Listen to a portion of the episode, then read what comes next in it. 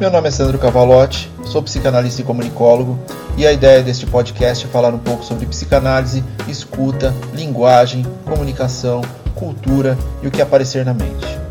Sem um roteiro pré-definido, a construção do conteúdo é basicamente apertar o REC e gravar o que sai, inclusive erros, sons externos e até atos falhos. Nada de muita formalidade, sem pretensão nenhuma de qualquer coisa. Sejam bem-vindos.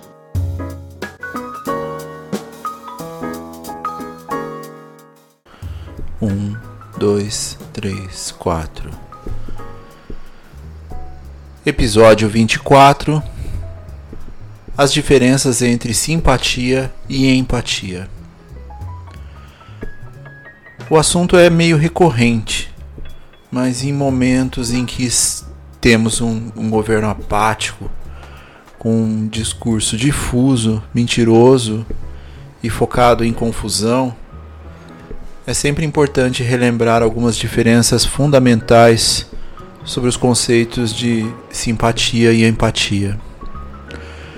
Sim, eu, eu sei que a pauta é meio comum, mas ainda vejo que muita gente não assimila muito bem que são sentimentos diferentes.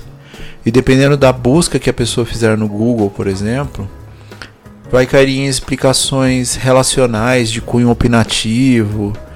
E como sempre, o importante é a pessoa conhecer o conceito para apenas depois decidir se há aplicabilidade em suas vidas ou não. Como sempre, o desejo é singular. Simpatia, do grego simpatheia, sin, junto, mais pathos, sentimento, é a percepção, a compreensão e a reação ao sofrimento ou necessidade de outra forma de vida. Ou seja, é o ato de afinidade com o outro através da percepção de um sentimento.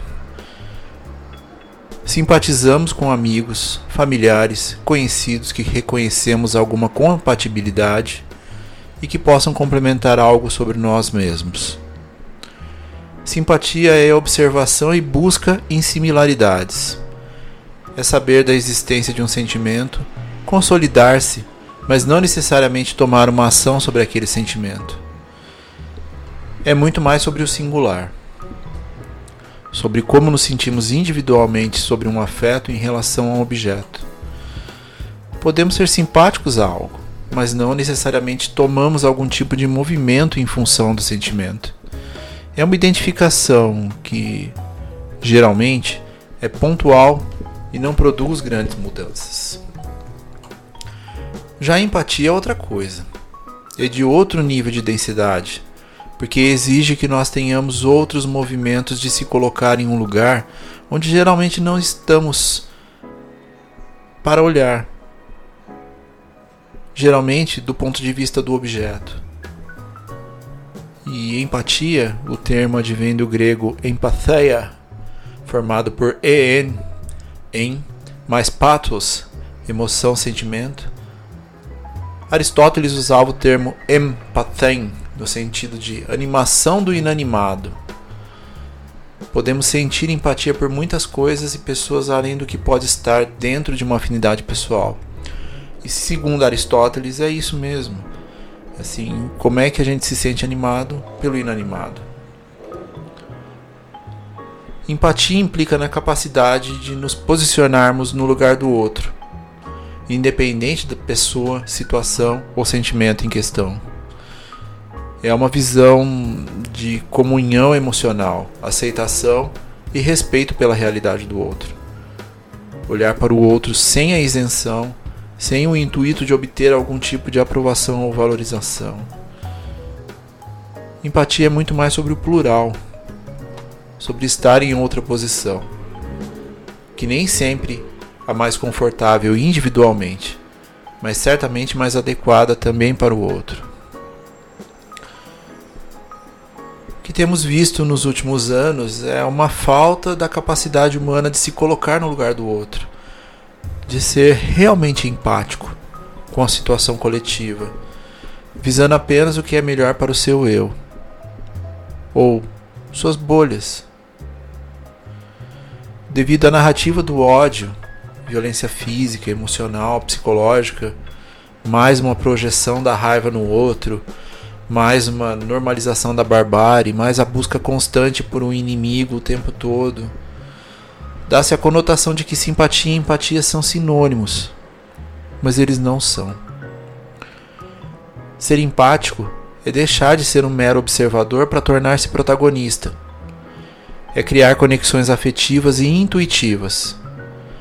É transformar e deixar-se ser transformado pelo bem coletivo. É dar-se a oportunidade de experimentar outros sapatos. Em clínica, a empatia deve ser premissa básica dos atendimentos, para que o analisante se sinta bem e confortável dentro da fala, que ele se sinta acolhido, respeitado e seguro para falar sobre o que ele quiser. Entender a realidade dele, despir-se de seus próprios conceitos e utilizar a escuta profissional pode fazer a diferença dentro do setting analítico. Dentro da análise, tudo importa, pois a alteridade precisa ser mantida.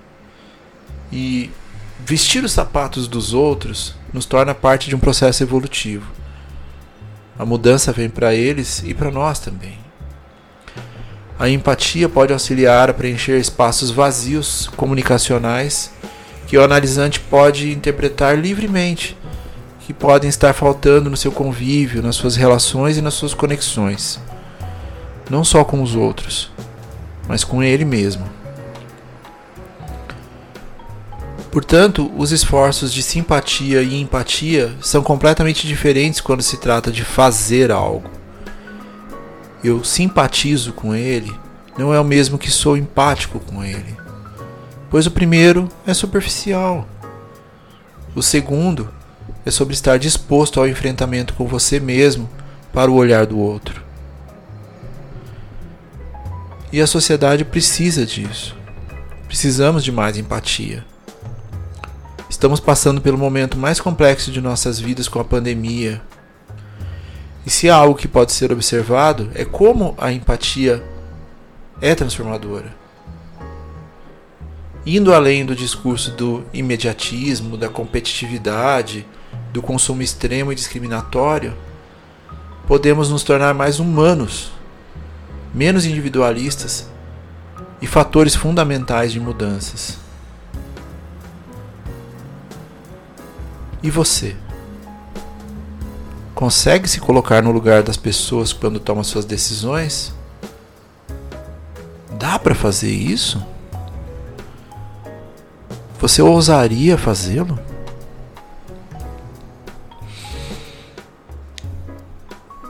O episódio de hoje foi inspirado pelo fabuloso Keys to the World de Richard Ashcroft. Fiquem bem e até o próximo episódio.